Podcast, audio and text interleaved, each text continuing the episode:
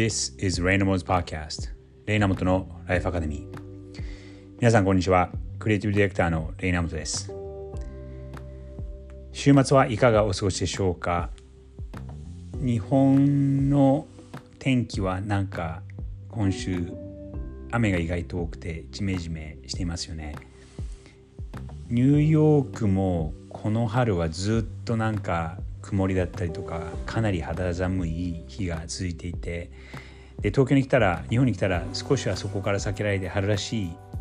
季節なのかなと思っていてまあそうだったんですが、えー、ここ数日東京も大阪も雨が降っているのはなんか珍しいかなと思います。普段なら日曜日には夫婦の会を配信しているんですが今まあ、僕は出張しているので一緒にないので、えー、過去人気のあったエピソードを流したいと思います。今日共有するのはですねこれはエピソード76の夫婦の会話なんですけどもお互いのキャリアをどう応援し合うかというトピックで話した内容です。それではそのエピソードをお楽しみください。もう一日週末素敵な日を。Have a great day!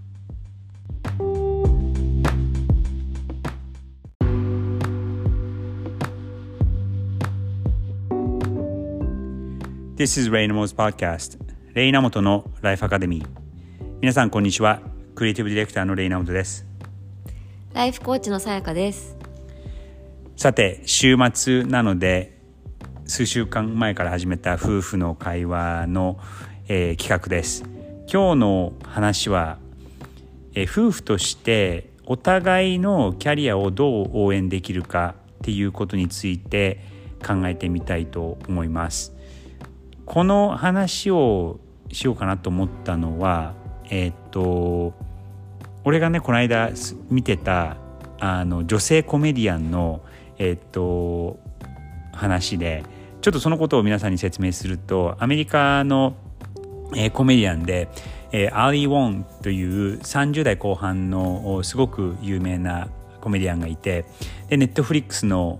スペシャルもいくつか持ってるぐらいの人なんですけどもその旦那さんっていうのが、えっと、そんなに前に出てくる人ではないんですけども彼女のあのコメディによく話題として彼女が使ってるんですね。でそのそのアリ・ウォンのコメディってあのめちゃくちゃあの下ネタが多くて結構こうえっていうような内容が多いんですけどもそういうその内容を、えー、その妻の人が話しててでそのなんかその旦那さんの方は、えー、その旦那さんの友達になんか「えー、あのお前の奥さんそんなこと言ってていいの?」みたいに聞かれる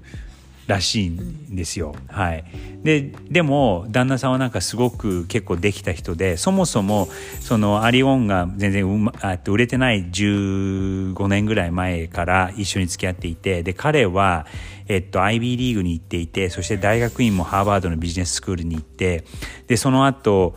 なんか、えっと、スタートアップの、えっと、CTO 役員、えっと、チーフテクノロジーオフィサーみたいなのもやってでもキャリアとしてはあのもうエリートコースまっしぐらみたいな人なんででそんな時にそのアリオンが全然売れてない時から一緒にいるらしいんですけども今はまあ正直逆立場が逆になってそのアリオンの方が全然あの、まあ、稼いでるしみたいなこともあの話題になってますと。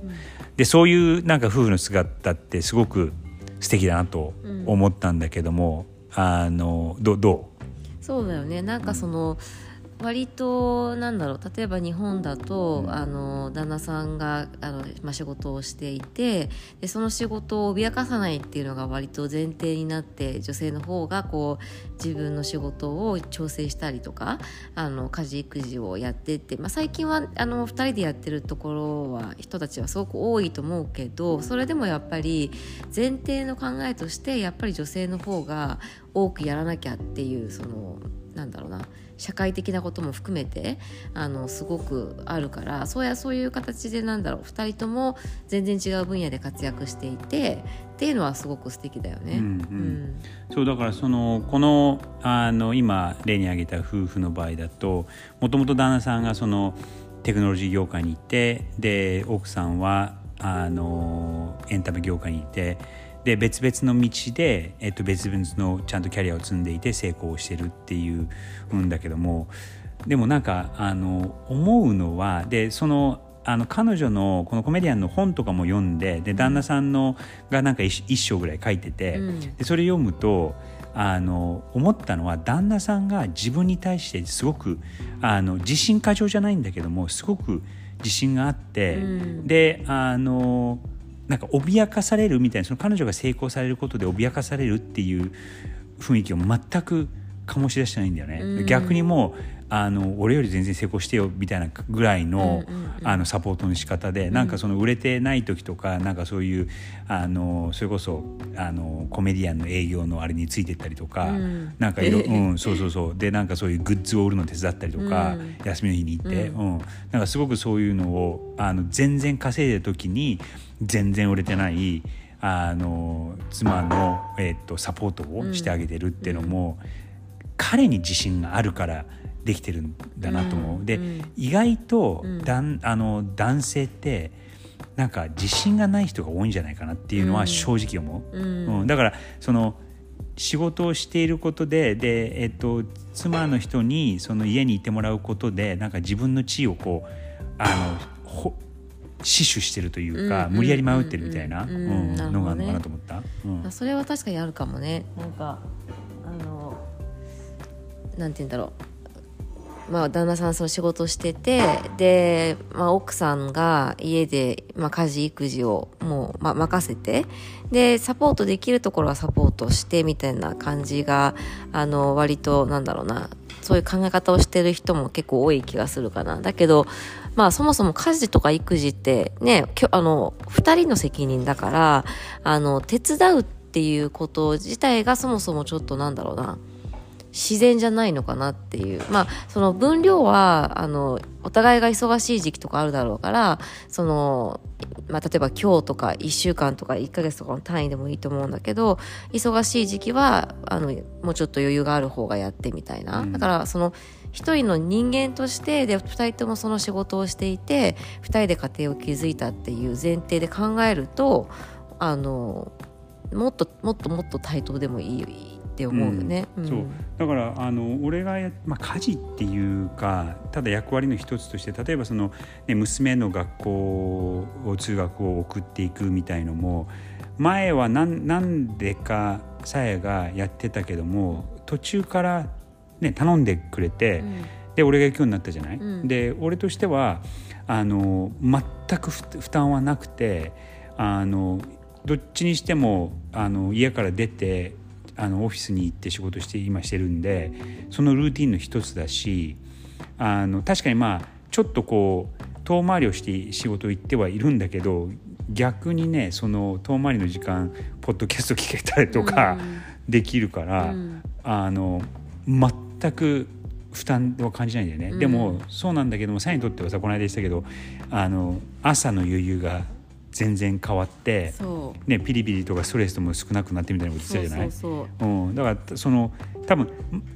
頼むのこう悪いと思ってたところがあるんだよね。そうなのそうんやっぱりあの、まあ、レイは仕事していて私来た来た時はさ、うん。仕事してなかったからまだ、あのまあ、自分が、まあ、家事育児全般あの、うん。基本的にはやるっていうふうにやっぱり思ってたから、うん。あの朝送って、ねまあで出るは出るだけど方向も違うし、まあ、早く着けば早く仕事もスタートできるだろうとか、うん。やっぱ私がその日本で仕事した時結構やっぱ朝早く行ってたからなんかそういうこともあってやあの自分がやらなきゃいけないって思ってたんだけどあれだね1月に確かこの今年からだと思うんだよね。1月でかつかつ寒くなったのと、あとは下の子のその昼寝の時間と重なっちゃった大体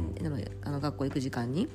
そこでお願いをし始めたら今までは、まあ、その娘を送りに行くということは私も準備しなきゃいけないし息子も出る準備をさせなきゃいけないしで家族の朝ごはんもあるしとかっていうのでも朝バタバタな上にタイムリミットがあってで娘もなかなか起きてこないから何回も起こしてとかでそういうことをやっぱりやってたから結構ストレスが溜まってたんだけど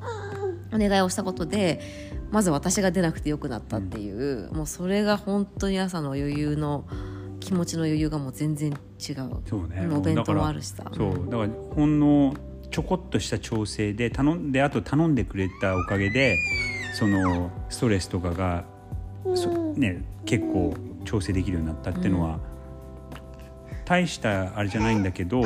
全然違うっていうのは、それはすごいよね。そう、んん。だからあのやっぱり女性の方女性の方もというか多く家事を家事育児をやっている方もあの意外とお願いしてみるとあ全然いいよっていう感じだったりうん。うん。するので、なんか悪いから自分が全部やんなきゃっていう前提はうん。ちょっと取っ払った方がでいいかな。積極的に頼むと。うんうん。積極的に頼む、聞く、うん、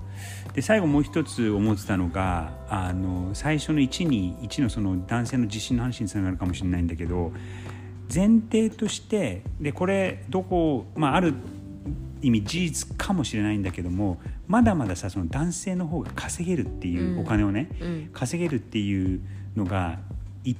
マジョリティかとは思うんだけども、うん。でも今の時代そのねあのさやのそれこそ日本のヨガの先生なんかさ、うん。なんかさっていうさあれだけど人と、人って、うん。ねあのオンラインでそのヨガも教え始めて、何百人とか何千何千人とかのうん。うん。生徒がいて、うん。すごく儲けてるわけじゃない、うん。で旦那さんは、まあ、ちょっとあの職業は言わないけども、うん。でも多分そんなにね、うん。あの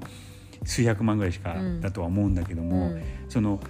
女性が働いて自由に働いて縛られずに働いて、えっと、稼げるっていう環境がだんだんこうできてきたと思うから、うん。その女性が稼げる縛られずに働いて稼げるあのコンテキストを、えっとまあ、もちろん社会って話もあるんだけどもその夫婦の間で作るってのも大事かなとは思った。うんそうだね。うんやっぱ稼ぎ頭は旦那さんっていう風な構造がうん。あの、まあ、でできちゃってるから、うん。やっぱりあの、まあ、自分がそこまで稼げるかっていう風なことを考えたりすると、うん。どうしてもやっぱりじゃあ自分が家事育児に回るかっていう風になんか社会構造的にもなっちゃってるし、まあ、家庭でもそれが暗黙の了解みたいな感じになってるね、うん。多分ね。だからあのアメリカで見た日本ではないと思うのが日本だとさその 20, 代20代とか30代前半ぐらいまでその女性がこう働いてて、えー結婚とか出産を機にこう辞めてでその後の復帰がなかなか大変だったりするじゃない、うん。でもアメリカの場合で見ると確かにその子供を産んだ時にちあの、えー育休とかには入るんだけどもそもそも育休も3ヶ月4ヶ月しかないしでその後に帰ってきてであとやっぱり30代後半とかになってで特にそのマーケティング業界だと女性の偉い人ってすごく多いんだよね。うん。うん、だからその男性がそういう偉い地位にいる日本とは違って女性もそのちゃんとその30代例えば20代後半から30代半ばぐらいにそういう子供を産んでちょっとこうブランクがあっても、うん。その後にまた働いて子供が3歳とか4歳ぐらいになってきてからまたこう偉くなれるとか稼げるコンテキストがあると思うんだけども、うんうん。うんそこをその男性としても作ってあの社会的な話もあるんだけども、うん。その夫婦の間でうん。作るのは大事だなと思った。そうだね、うん。でこっちだとさもう共働きだとさみんなだいぶ子育てはベビーシッターさんとかさ、うん何人とかにお願いしてるよね。多分家事も、うん。まあ、掃除とかもやってないだろうし。そうそうそう。うん、はい。じゃあちょっとまとめると、えっと一その夫婦がキャリアを、えー応援し合うためのた,、えーためにはどうしたらいいかっていう話で、えっと一つはまず男性側に自信がある必要があるっていうのが、えー、1で2つ目は、えっと、女性もその男性に頼む男性に頼むことを罪悪感を持たずに積極的に頼む。で3つ目は、えっと、女性がちゃんとおお金を稼げるコンテキストを夫婦の間で作るっていう3つのことですね。はい、はい。ということで、えー週末の夫婦の会話でした。皆さんも、えーご夫婦で良い週末をお過ごしください。Have a nice weekend!